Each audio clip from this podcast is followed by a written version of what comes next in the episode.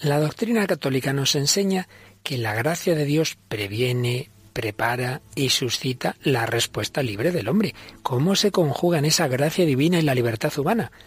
Seguimos hablando de este apasionante tema. ¿Nos acompañas?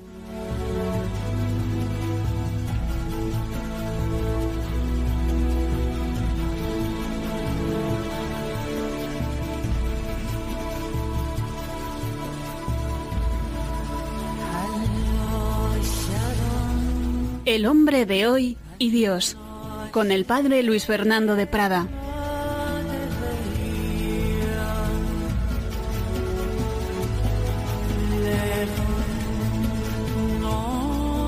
Un cordialísimo saludo, querida familia de Radio María. Aquí estamos una semana más, ya casi acabando este gran tema de la libertad al que hemos dedicado bastantes programas en el hombre de hoy y Dios y ha vuelto libremente esta paloma que nos escapó la semana pasada. Paloma Niño, ¿qué tal? ¿Qué tal, Padre Luis Fernando? Un saludo, muy bien. Tus vuelos libres por ahí han ido bien, ¿verdad? Han ido bien, han ido bien. y ahora vuelves a tomar vuelo libre, bueno, no sé hasta qué punto libre de campamentos veraniegos, ¿verdad? Eso es, eso es. Con los chavalillos o chavalillas a, a enseñarles buenas cosas. Bueno, pues aquí seguimos nosotros en el nombre de Dios recibiendo también diversos mensajes y algunas preguntas que tienes por ahí. Tenemos destacados dos de los comentarios que nos han hecho a través de nuestro Facebook. Por ejemplo, el de Julieta García, que dice, habrá que hacer caso a nuestra guía, Jesús, en el camino de la libertad que Dios nos presta para llegar a su lado. Me encanta el programa de hoy.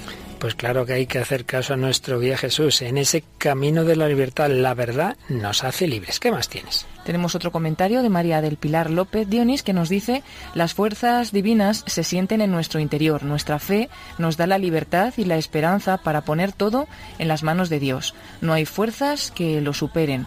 Él actúa con su amor, nos hace libres y nos proporciona la paz y la fortaleza espiritual. Pues en efecto, esa es la clave es la propia gracia de Dios la que nos da esa libertad, la que nos da esa fuerza. ¿Alguna cosita más? Sí, de los correos electrónicos que hemos recibido en el hombre de hoy y dios arroba hemos seleccionado el de Cipriano Torres que nos dice Buenas tardes, hablando de la libertad, las enfermedades mentales que muchas veces enajenan al individuo, ¿qué explicación les da la Iglesia? Hay mucha gente que depende de la medicación, incluso durante toda su vida.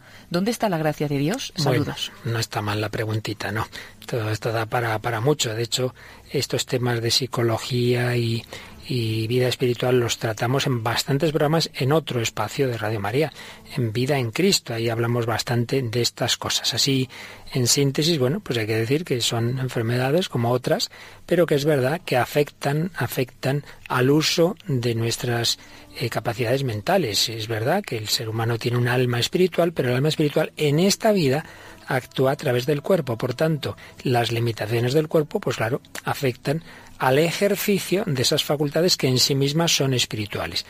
¿Puede quedar limitada la libertad? Sí. ¿Puede quedar anulada? También. Entonces, bueno, la Iglesia ahí no ni da explicación ni deja de dar, es un, es un, hecho, pues una enfermedad. Entonces, eh, en lo que tiene que ver con los temas morales y espirituales es que cuando esa libertad queda disminuida o anulada, pues obviamente hay una menor responsabilidad. Si uno ha hecho una cosa mala, pero con poca libertad o ninguna, pues no es responsable moralmente. ¿Dónde está la gracia de Dios? Nos pregunta Cipriano. Está en el fondo del alma. La gracia de Dios actúa, incluso en personas con muchos problemas psiquiátricos y la gracia es más potente que esas dificultades y a pesar, a pesar de todas esas limitaciones que estoy diciendo, pues Dios actúa en el fondo del alma. Mucho más no podemos decir. Aquí ya digo que de estas cosas hemos hablado en otros lugares. Pues vamos adelante con este programa de hoy, en el que seguimos y ya rematamos este aspecto de gracia y libertad. Veremos algunos puntos del catecismo y como siempre en relación con la cultura contemporánea. Por ello traemos dos películas de no hace tantos años, ¿verdad, Paloma? Sí, una de ellas es Como Dios y la segunda Copin Beethoven.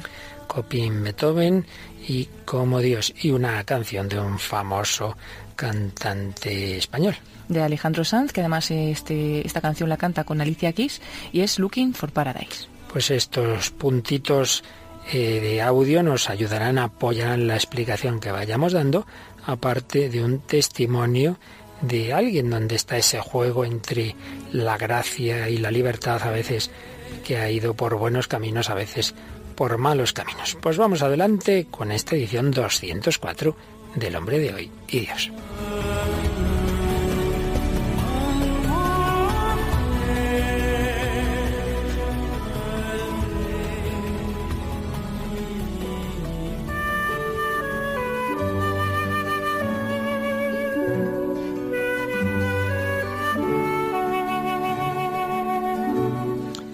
Gracia y libertad. Dios hizo al hombre desde el principio y le dejó en manos de su albedrío, dice el Antiguo Testamento en Eclesiástico 15:14. Y también en ese mismo capítulo se dice, ante el hombre están la vida y la muerte, lo que cada uno quiere le será dado. Sin duda, el Señor se dirige con su gracia a nuestra libertad. Ya desde el Antiguo Testamento lo vemos claro. Dios le dice al pueblo de Israel de Deuteronomio 30, 19, escoge la vida, escoge. Tú eres el que tienes que escoger. Los profetas van a exhortar al pueblo a usar bien esa libertad. Por ejemplo, Isaías 1.19, si vosotros queréis, si sois dóciles, comeréis los bienes de la tierra. Si no queréis y os rebeláis, seréis devorados por la espada. Y Jeremías se lamentará, ellos no me escucharon, bueno, dando voz al Señor, ellos no me escucharon, no me dieron oídos, y se fueron todos en pos de la dureza de su perverso corazón. Jeremías 11.8. El Nuevo Testamento también supone esa gracia de Dios, esas invitaciones que el Señor nos hace, pero la respuesta buena o mala del hombre es especialmente conmovedora. La expresión del propio Señor Jesús cuando hacia el final de su vida pública llega a la ciudad santa, Jerusalén, se echa a llorar y dice Jerusalén, Jerusalén, cuántas veces quise recoger a tus hijos como la gallina sus polluelos y tú no quisiste. Yo quise, pero tú no quisiste. Mateo 23, 27. Qué impresionante. Dios se dirige al hombre al que no le ha quitado la libertad. El hombre personal o comunitariamente puede querer o no querer. por ello San Pablo también se va a dirigir a la libertad de aquellos que le escuchen y les va a decir, en nombre de Cristo, os pedimos, os rogamos que os reconciliéis con Dios, os lo pedimos.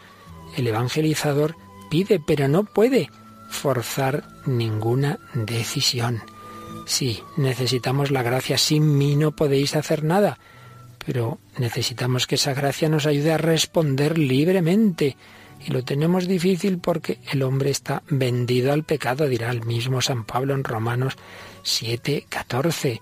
Tenemos obstáculos del libre albedrío, tenemos el mundo enemigo de Dios, tenemos nuestra propia debilidad. La carne es débil, tenemos la concupiscencia de la carne, Romanos capítulo 8. Sí, pero con la gracia de Dios podemos todo lo puedo en aquel que me conforta.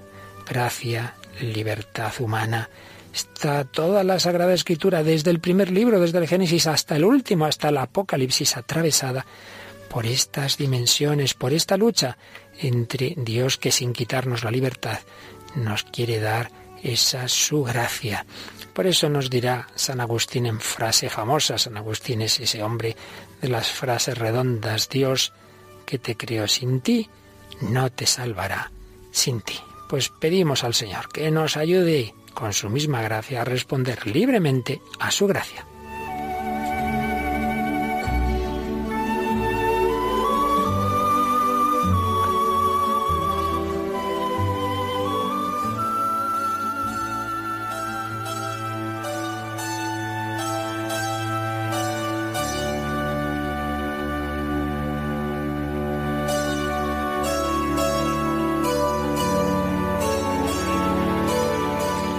Pues aquí seguimos en Radio María, en El Hombre de Dios, en este bloque que estamos terminando sobre la libertad humana y concretamente ya en la parte final la consideración teológica de este gran tema, la relación entre esa libertad humana de la que hablábamos en días anteriores desde una perspectiva más antropológica, filosófica, cultural, y ahora en cambio ya la relación de esa libertad humana con la gracia en esa perspectiva teológica.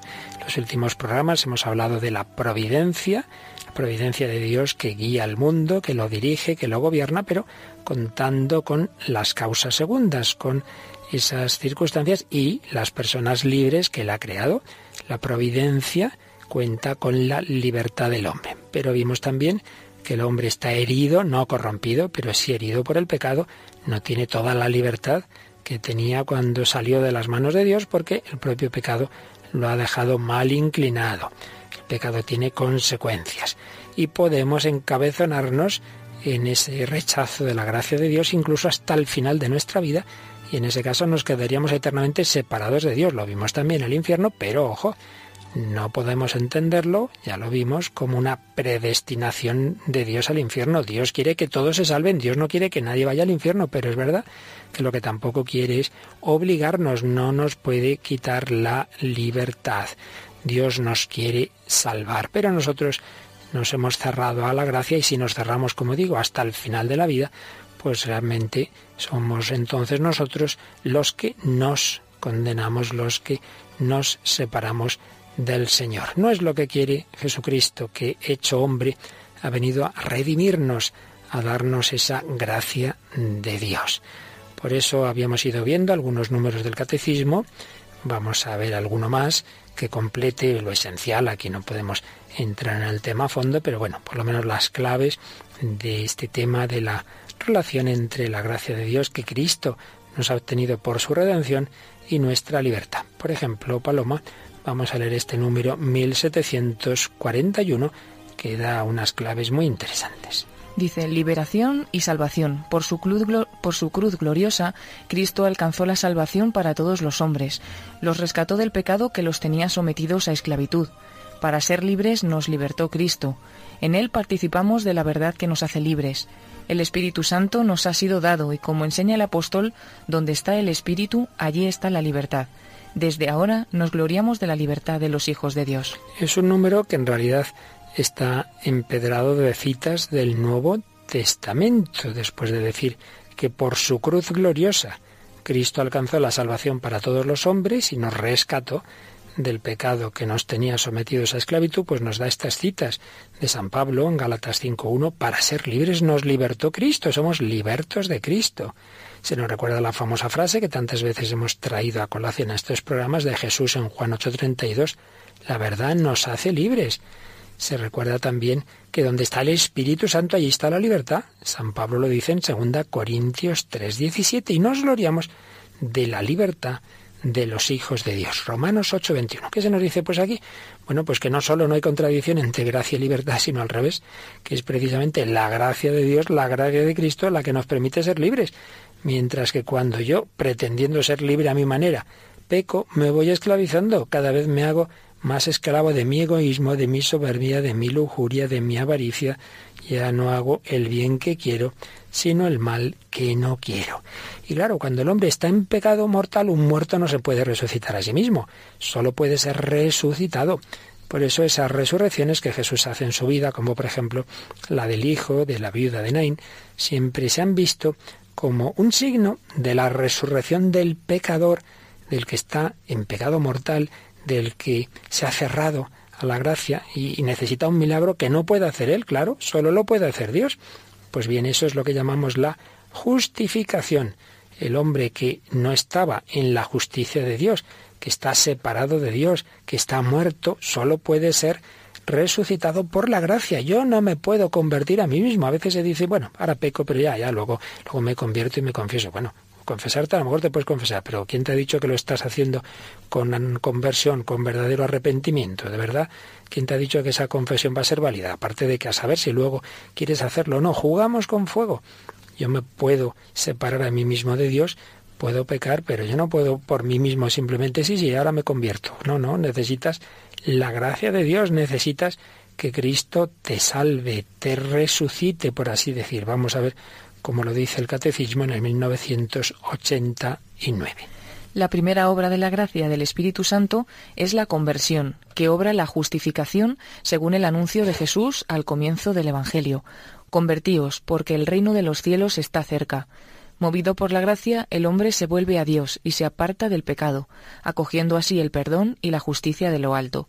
La justificación entraña, por tanto, el perdón de los pecados, la santificación y la renovación del hombre interior. Esta última frase es una cita del Concilio de Trento del siglo XVI, que ante los errores que venían del campo protestante precisó todos estos temas. Justificación, yo no me puedo justificar a sí mismo, me justifica el propio Dios que me perdona, que me santifica, que me renueva por dentro. Bueno, pero yo me puedo a mí mismo preparar, yo puedo decir, bueno, yo quiero convertirme, pues hasta ese deseo de quererme acercar a Dios, hasta esa preparación es gracia de Dios. Yo esos primeros pasos, decir, bueno, voy a confesarme, voy a, a, pedir al Señor que me ayude, pues también eso, si lo haces no es simplemente por tu iniciativa, sí, tu iniciativa libre, pero con la gracia de Dios. Vamos a ver cómo nos lo dice el 2001 del Catecismo. La preparación del hombre para acoger la gracia es ya una obra de la gracia. Esta es necesaria para suscitar y sostener nuestra colaboración a la justificación mediante la fe y a la santificación mediante la caridad. Dios acaba en nosotros lo que Él mismo comenzó, porque Él, por su operación, comienza haciendo que nosotros queramos, acaba cooperando con nuestra voluntad ya convertida. Esta es una frase que cita el Catecismo de San Agustín, gran doctor de la gracia. Fijaos bien, ¿eh? la preparación del hombre para coger la gracia es ya una obra de la gracia. Si es que no podemos hacer nada sin Dios, sin la gracia de Dios, nada que valga desde esta perspectiva sobrenatural. Dios acaba en nosotros lo que Él mismo comenzó. Él comienza haciendo que nosotros queramos. No, no, si yo soy el que se quiere convertir, sí, pero si te quieres convertir es porque Dios te está ayudando a quererte convertir. Y completa este número del Catecismo del 2001 esta idea con otra cita un poquito más larga del mismo San Agustín. Ciertamente nosotros trabajamos también, pero no hacemos más que trabajar con Dios que trabaja, porque su misericordia se nos adelantó para que fuésemos curados, nos sigue todavía para que una vez curados seamos vivificados, se nos adelanta para que seamos llamados, nos sigue para que seamos glorificados, se nos adelanta para que vivamos según la piedad, nos sigue para que vivamos por siempre con Dios, pues sin Él no podemos hacer nada. Precioso texto de San Agustín.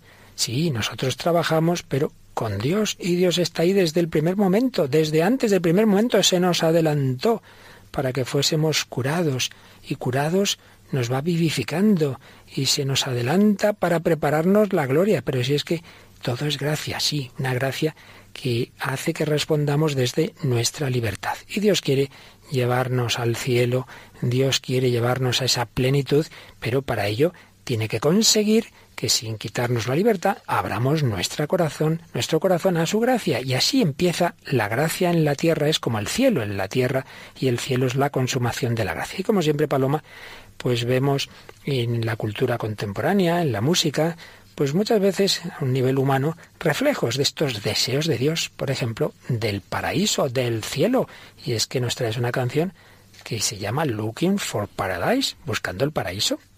Eso es, Looking for Paradise, que seguramente que sea conocida por muchos de nuestros oyentes y que la versión que traemos está cantada por Alejandro Sanz y además le ayuda Alicia Keys. Alejandro Sanz, eh, más conocido por su nombre artístico, es así, pero en realidad su nombre es Alejandro Sánchez eh, Pizarro, es cantautor, guitarrista y compositor y músico español. Ha vendido más de 25 millones de copias de sus discos en todo el mundo y ha ganado 17 premios Grammys latinos y 3 Grammys anglo. Asimismo ha realizado colaboraciones con diversos artistas nacionales e internacionales y cuenta con más de 8 millones de álbumes certificados en solitario. Eh, en 2015 Alejandro Sanz ha lanzado Sirope, su último álbum, que combina elementos pop y, rock. Y luego también ha colaborado con algunos otros grupos, por ejemplo, algunos grupos británicos como The Course. Y luego Alicia Keys es Alicia Auguello Cook, eh, conocida así como Alicia Keys, cantante, actriz y compositora estadounidense. Ha vendido también más de 35 millones de discos a nivel mundial y ha ganado también numerosos premios. Bueno, pues ya con todos estos problemas, vamos a escuchar la canción porque debe ser estupenda.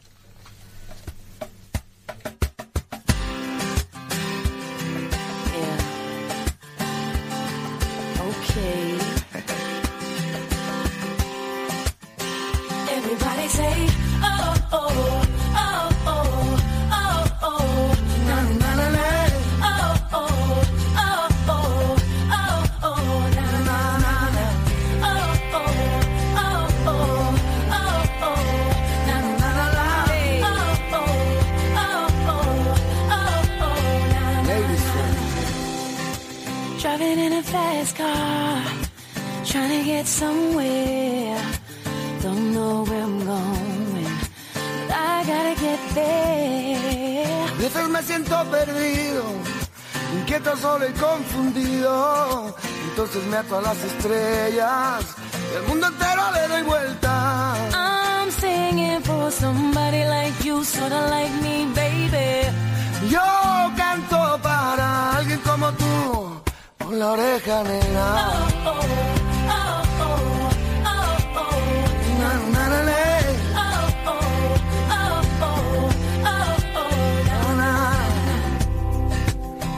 buscando ese momento, la música que cuando llega me llena con su sentimiento, su sentimiento vida llena. Walking down the sideway, looking for innocence. Trying to find my way, trying to make some sense. Yo canto para alguien como tú, solo como tú, baby. I'm singing for somebody like you. What about you?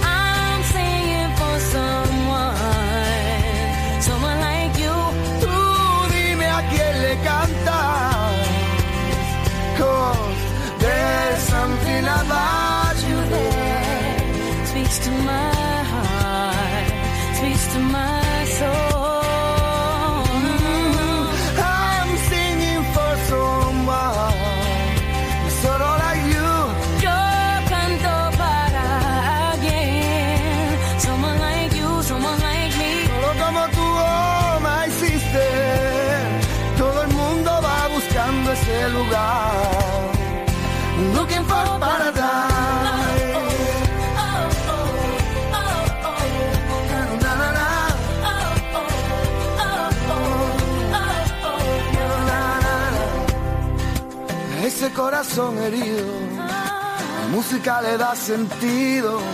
Le damos con la voz tus alas, le damos a tus pies camino.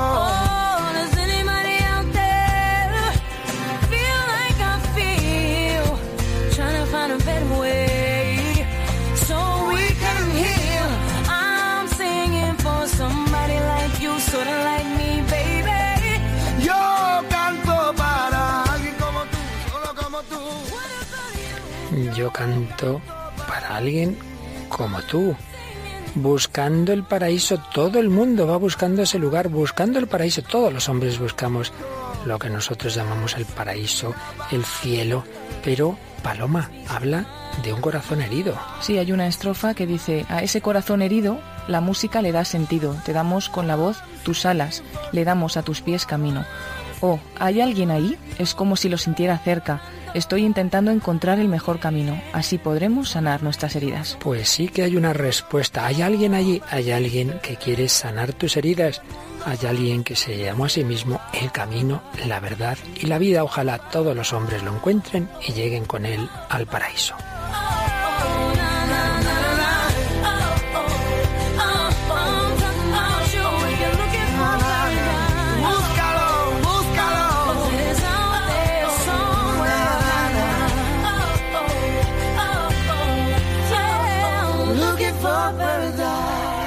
Looking for Paradise, buscando el paraíso. Aquí seguimos en Radio María, en El Hombre de Hoy y Dios, buscando el paraíso desde la libertad, pero con la gracia de Dios, es decir, con Dios que se nos comunica, que nos da el Espíritu Santo como fruto de la redención de Cristo. Bueno, y esta historia ocurre en todos los hombres. Hay una lucha entre la gracia y la libertad, a veces suave, a veces fuerte, a veces con etapas de mucho contraste, a veces con conversiones repentinas, a veces con conversiones progresivas, de todo hemos ido viendo a lo largo de tantísimos programas del hombre y Dios.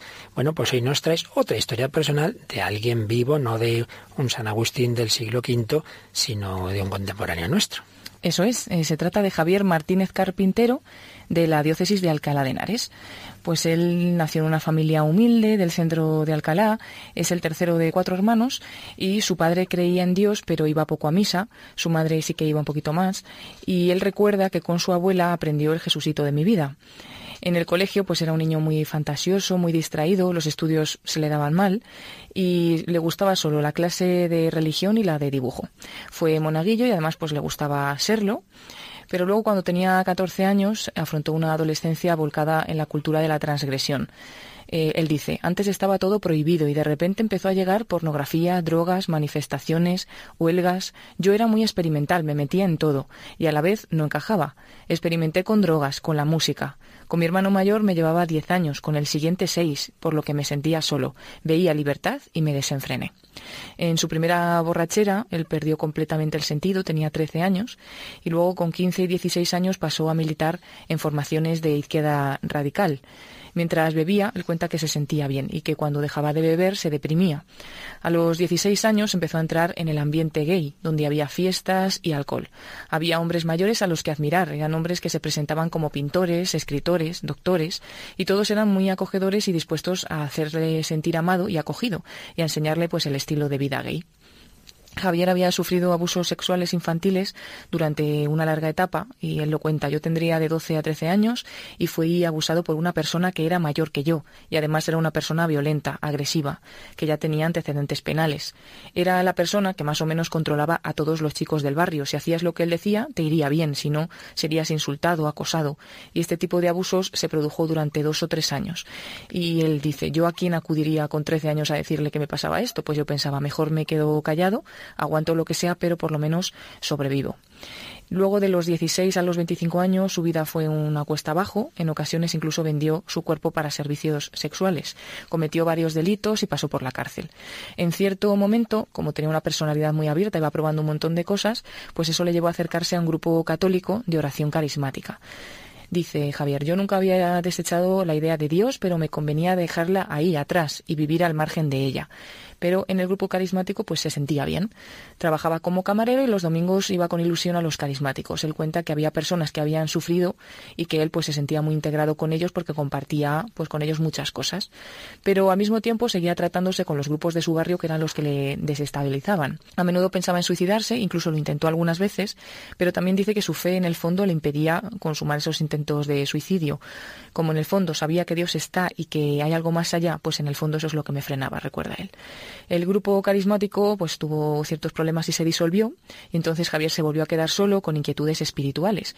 Buscó en los testigos de Jehová, después conoció a los evangélicos, pero al tener que incorporarse al servicio militar cortó un poco su contacto con ellos y volvió de nuevo al alcohol. Me fui a la mili y entonces en el mismo tren con unos gallegos que había por ahí empezamos a tomar orujo y bueno, aquello fue un desastre. Tiramos las maletas, tiramos los extintores, destrozamos el tren ciertamente. Tras ese servicio militar se fue a vivir a Barcelona y estuvo conviviendo en una relación homosexual. Después en París conoció a una chica peruana. Yo pensaba, dice Javier, que si me casaba y tenía hijos podría tener una vida normal, como todo el mundo. Me fui a París, en dos semanas encontré una iglesia hispano-francesa y allí encontré a la que sería mi mujer. En un viaje a España se casaron por la iglesia, tuvieron un hijo y una hija y durante 20 años pues hubo bastante estabilidad, aunque él seguía bebiendo mucho y eso causaba discusiones graves. Eso les llevó a divorciarse él se fue a vivir a casa de sus padres y volvió a romperse emocionalmente. Yo quería ser una persona muy fuerte, pero no, en realidad siempre fui muy débil, incapaz de afrontar la realidad. Re regresé otra vez al alcohol, las drogas y el sexo con varones. En 2008 murió su padre, le despidieron del trabajo y pensó de nuevo en suicidarse, pero lo postergó porque encontró un novio por Internet, de Bolivia. Se llegó a casar con él por poderes. Lo trajo a España utilizando la ley del matrimonio homosexual que se había implantado en 2005 y pensaba que esa persona podía ser la persona de su vida. Incluso quería adoptar un niño y fantaseaba un poco con, con eso. Pero también esta relación se rompió. Y una noche se encontró paseando, un verano, el verano de 2012, desesperado por el centro histórico de Alcalá de Henares, en la Plaza de los Santos Niños, junto a la catedral. Y esa noche la plaza estaba llena de gente, con mucho colorido, y él no sabía muy bien cómo, pero terminó acercándose a un sacerdote que estaba allí y dice que le aceptó de una manera muy natural. Percibí cariño, algo que nunca había sentido en todas mis búsquedas, un amor diferente que no me juzga, que no me señala con el dedo diciéndome tú eres malo, tú no sirves. Y hablando con él, eh, le preguntó que si quería poner una vela el Santísimo. Estaban realizando en la plaza de Alcalá de Henares el Arde Complutum, que es una semana de evangelización por las calles con el Santísimo expuesto. Sí, es una de esas experiencias de nueva evangelización que se hacen en Madrid, en Alcalá, que grupos de jóvenes y no tan jóvenes salen por las calles e invitan al que está por ahí, pasando por ahí, a entrar a una iglesia de noche y rezar, poner una vela, que da muchas veces corte, y que te van a decir, pues fíjate, ¿qué pasó? Pues le dijo que por qué no, que se iba a acercar a poner una, una vela al Santísimo, que se le ofreció el, el sacerdote, pero él ya dice que ya estuvo una hora hablando con él, que prácticamente se había confesado ya con el sacerdote, se acercó a poner la vela ante el Santísimo Sacramento y ahí me derrumbé, dice Javier. Permanecí de, de rodillas llorando y confesando mis pecados allí, públicamente. El sacerdote siempre a mi lado. Fue algo muy grande. Mi vida empieza ahí, hay un antes y un después. Eso ocurrió en 2012, desde entonces pues cambió totalmente.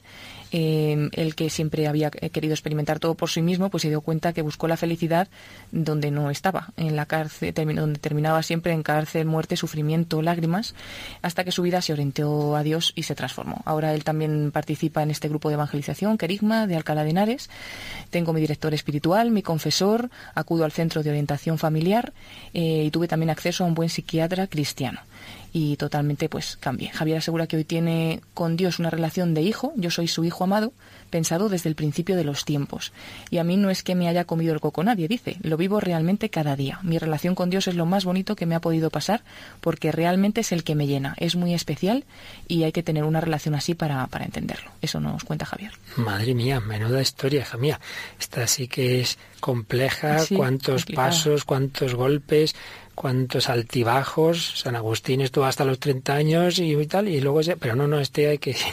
bueno, tantísimos momentos, ¿verdad? Pero lo bonito es eso, que hay ese juego de la gracia de Dios, la libertad humana, con circunstancias de la providencia de un tipo, de otro, y al final, al final, pues se encuentra con el Señor al final, descubre esa felicidad, como él dice, esa libertad, al final se llena de Dios. Bueno, algo así ocurre en una de las películas que traemos un nivel muy distinto, desde luego, pero sí que me he recordado el final de esta historia al final de esta película que vamos a poner ahora, ¿verdad? La película Como Dios, que es una película del año 2003 de Estados Unidos, en la que, bueno, pues un poco el argumento, tras pasar el peor día de su vida, el reportero de televisión Bruce Nolan desafía a Dios reprochándole lo mal que está administrando el mundo. Dios acepta el reto, le otorga todos sus poderes y lo conmina a hacerlo mejor que él. Entonces, pues hace como de Dios, pero las cosas le van bastante mal y bueno, ya al final tiene que reconocer lo que vamos a escuchar ahora.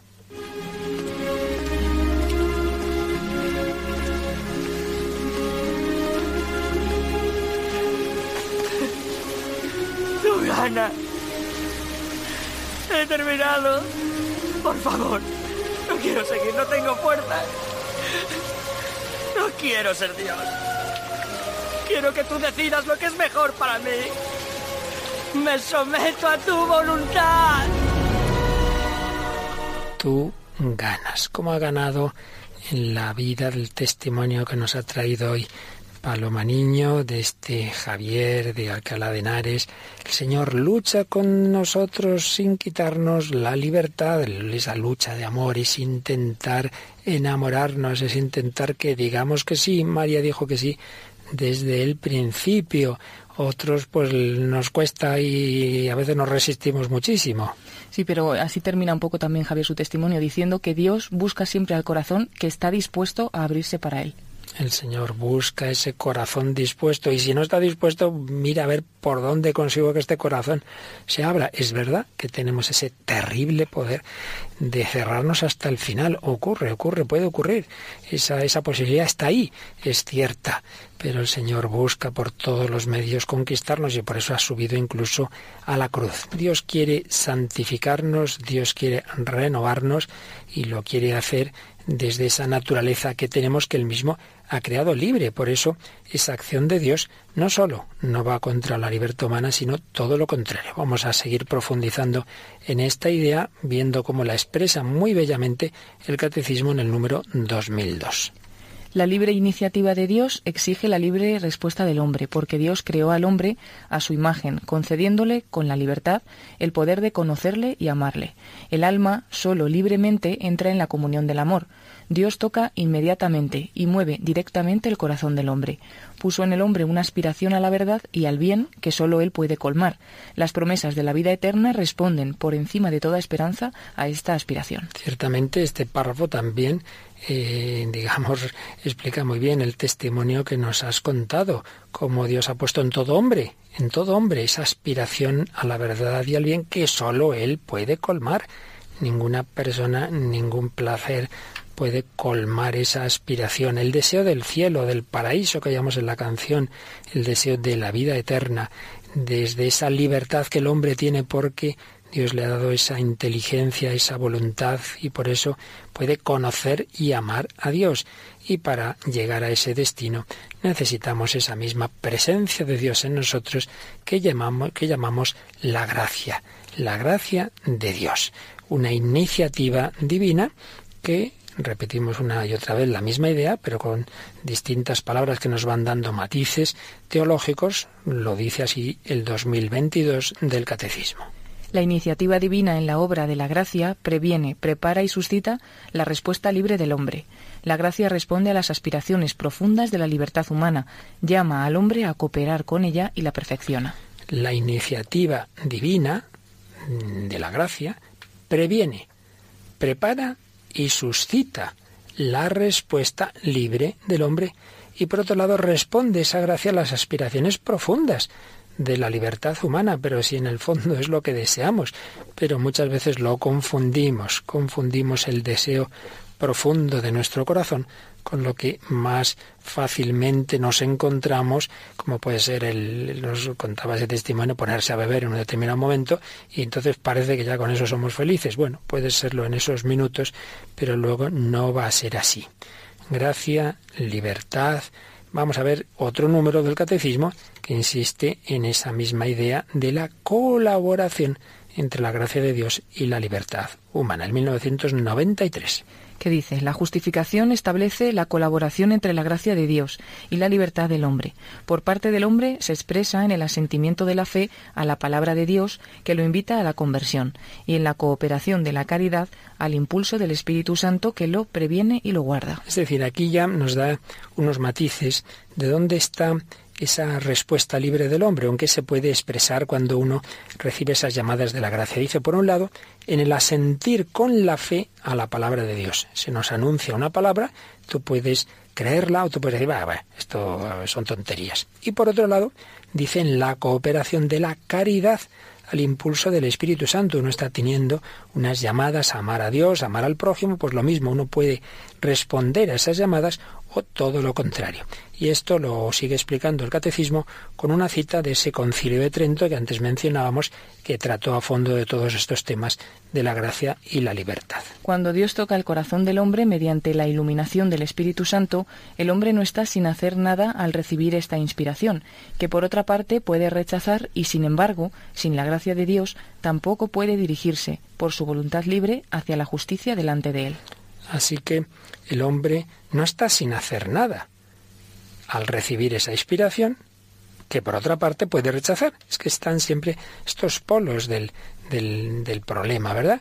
Que no podemos hacer nada sin esa inspiración, sin la gracia de Dios, pero que podemos rechazar esa gracia de Dios, pero que, sin embargo, sin la gracia de Dios tampoco podemos libremente responder, dirigirnos hacia la justicia.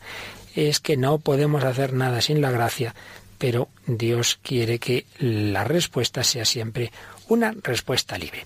Esto, decíamos el día pasado, se complicó cuando eh, la reflexión sobre las consecuencias del pecado original llevó a diversos extremos equivocados. Ya desde los primeros siglos de la Iglesia eh, se trató este tema. Veíamos, y es bueno que lo recordemos hoy, que está el extremo de, por un lado, decir, bueno, que el pecado original en realidad simplemente ha sido un mal ejemplo, pero no nos ha dejado a todos heridos, que viene a ser un poco la idea de Pelagio.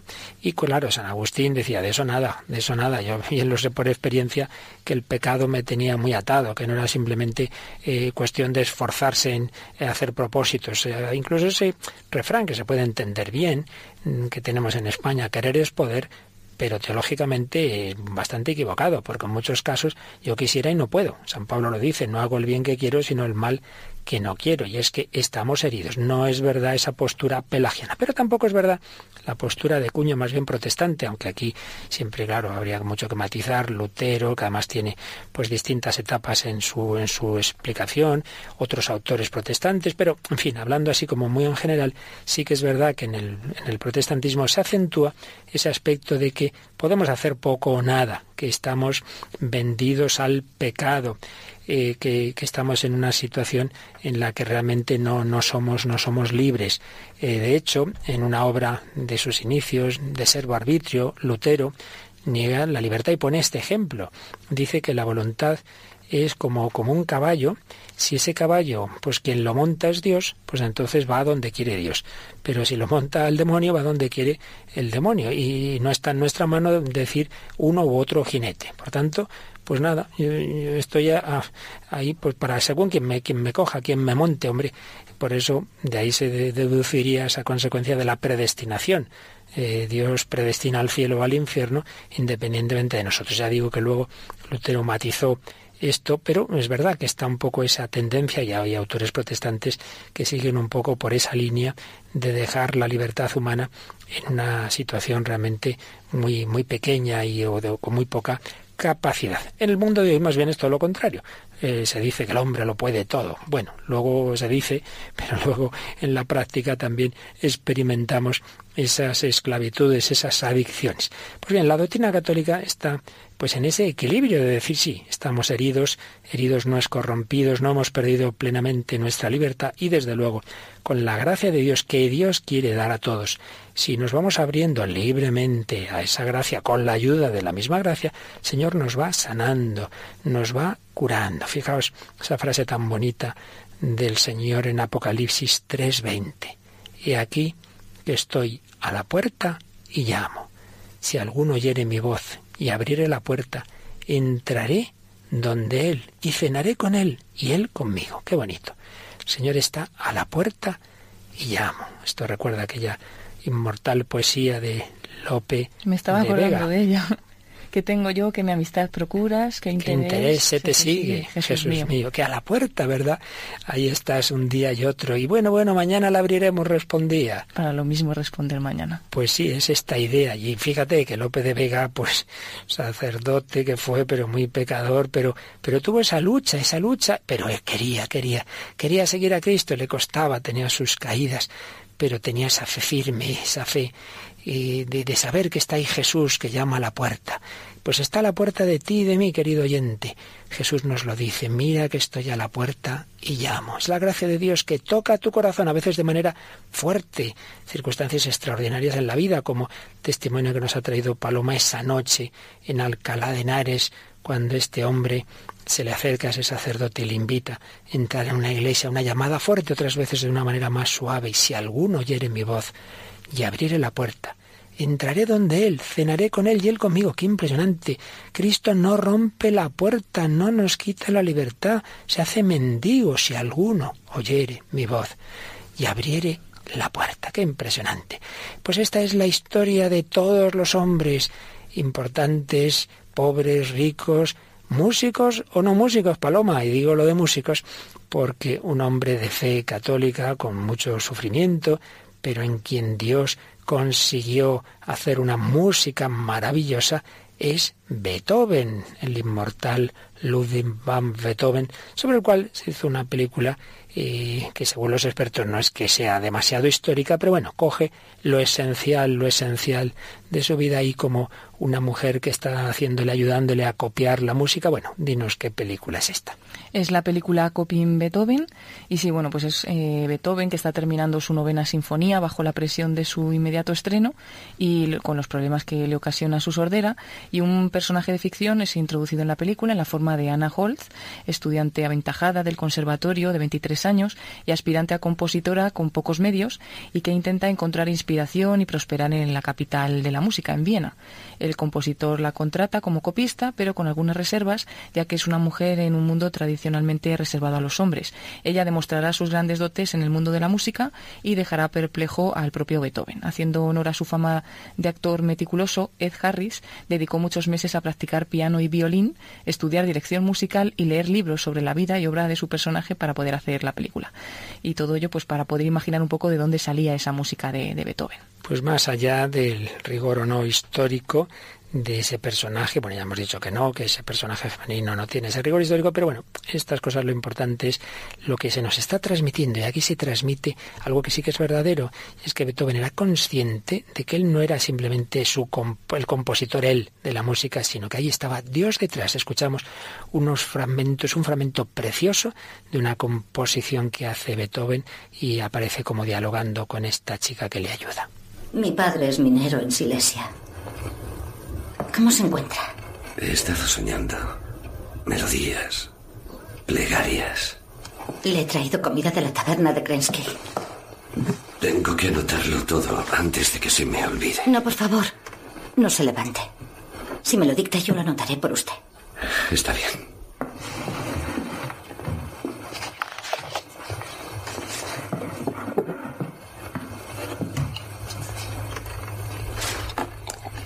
¿En qué tonalidad empieza? No hay tonalidad. No hay tonalidad. No se puede componer música sin tonalidad. Esta solo puedo componerla sin ella. Es un compás común. Molto adagio. Sotto voce. El primer violín, negras. Do central sube a la. Un compás. Sol. Sube a do ligado. Fa. Segundo violín, barra 2. Do central sube a la. Doble nota, mi, sol. Do. Listo. Clave de la viola. Silencio de dos tiempos. Es un himno Sí. Un himno de acción de gracias. de acción de gracias. Adiós. Por dejarme vivir para acabar mi obra. Después del pianísimo, se reanuda el canon. El primer violín toca el tema.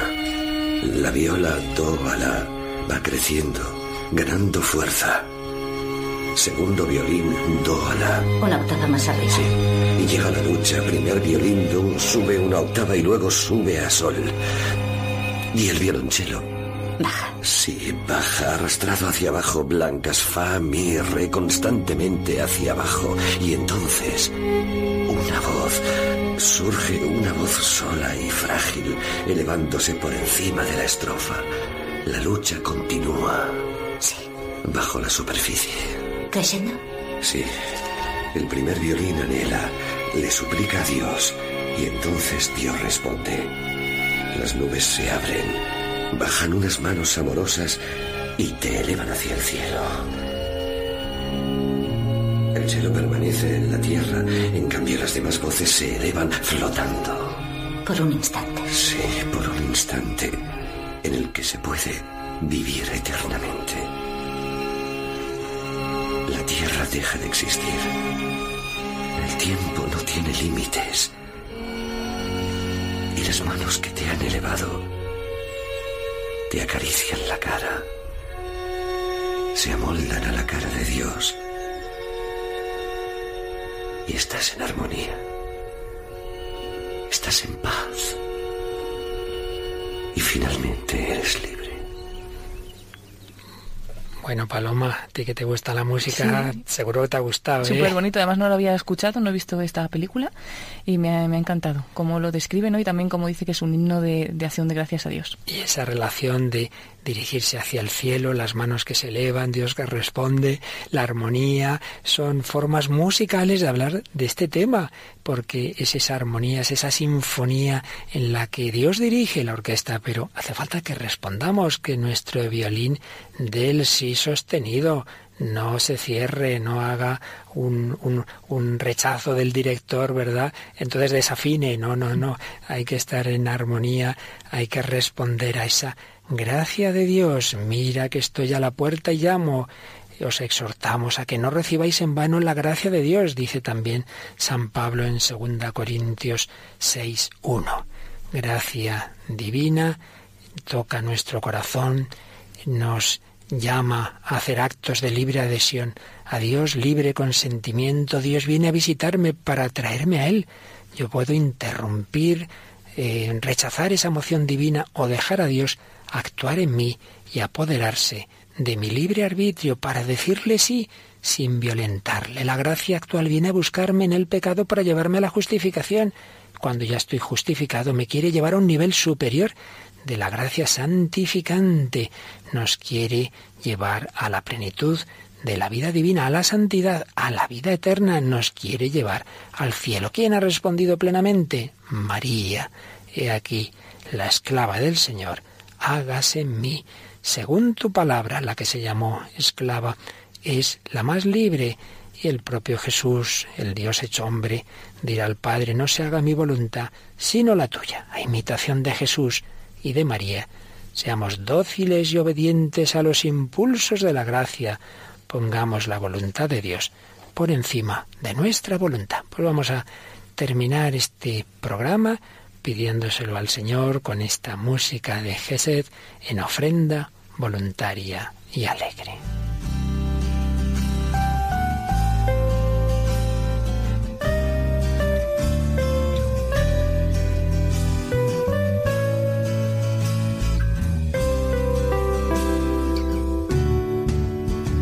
No es que nadie nos quite la vida, nosotros la entregamos libremente, sirviendo a los demás humildemente, llenamos de alegría el corazón. En ofrenda voluntaria y alegre, entregamos nuestras vidas al Señor con sencillez, con dulzura y humildad, nuestras vidas para gloria del Señor. En ofrenda voluntaria y alegre, entregamos nuestras vidas al Señor, con sencillez, con dulzura y humildad, nuestras vidas para gloria del Señor.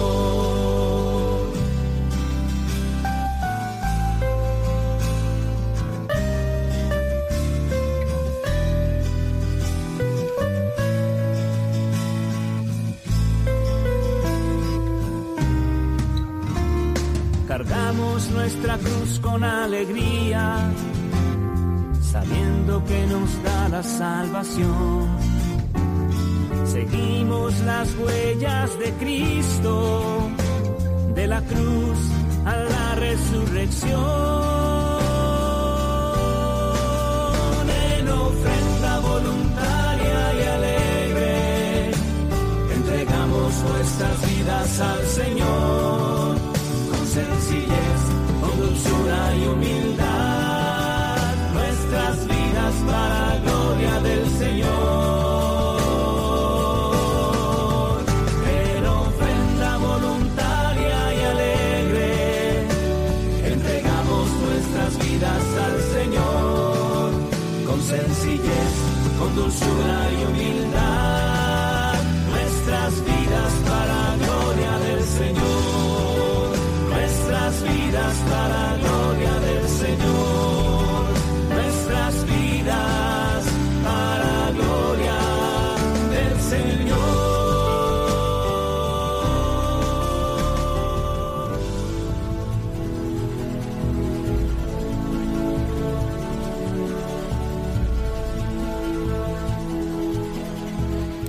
ofrenda voluntaria y alegre. Bueno, pues así terminamos estas últimas reflexiones sobre gracia y libertad. De todas maneras, creo que aún haremos algún programa de resumen de todo este bloque sobre la libertad, algún programa testimonial y bueno, luego Paloma, pues como hay que hacer campamentos y otras cosas, pues algún algún día nos dejarán nuestros oyentes de vacaciones, ¿verdad? Yo espero que sí.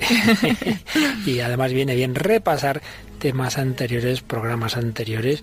Tendremos algunas reposiciones de los programas sobre la centralidad de Dios, que ya habíamos escuchado alguno, pero hay que darles algún repasito a otros que hicimos hace tiempo, pero eso no quita, como digo, de que todavía eh, lo que hemos visto aquí doctrinalmente lo veremos con algún testimonio en próximos días. Gracia, libertad, Dios quiere darnos esa plenitud de la vida y de la felicidad. Igual que hemos respondido al principio del programa alguna consulta y hemos leído algún testimonio, pues recordemos que quien quiera puede seguir comunicándose con nosotros. Eso es, si es para una pregunta o algún comentario más extenso, puede ser a través del correo electrónico el hombre de hoy y Dios arroba radiomaria.es. Y luego también pues leemos y contestamos a vuestros comentarios a través de Facebook, facebook.com barra el hombre de hoy y Dios o buscando directamente en el buscador por el nombre del programa, el hombre de hoy y Dios. Pues gracias a Paloma Niño y gracias a todos vosotros, por supuesto a los que nos habéis mandado esas preguntas y comentarios y a todos los que nos seguís día a día, semana a semana. Vamos recibiendo vuestro ánimo, vuestro aliento. Sabemos si nos lo decís que os ayuda el programa, pues ayudarnos, ayudarnos a seguir este camino en Radio María, la radio de aquella que dijo, he aquí, la esclava del Señor, hágase en mí según tu palabra, con su intercesión, que Dios nos bendiga a todos.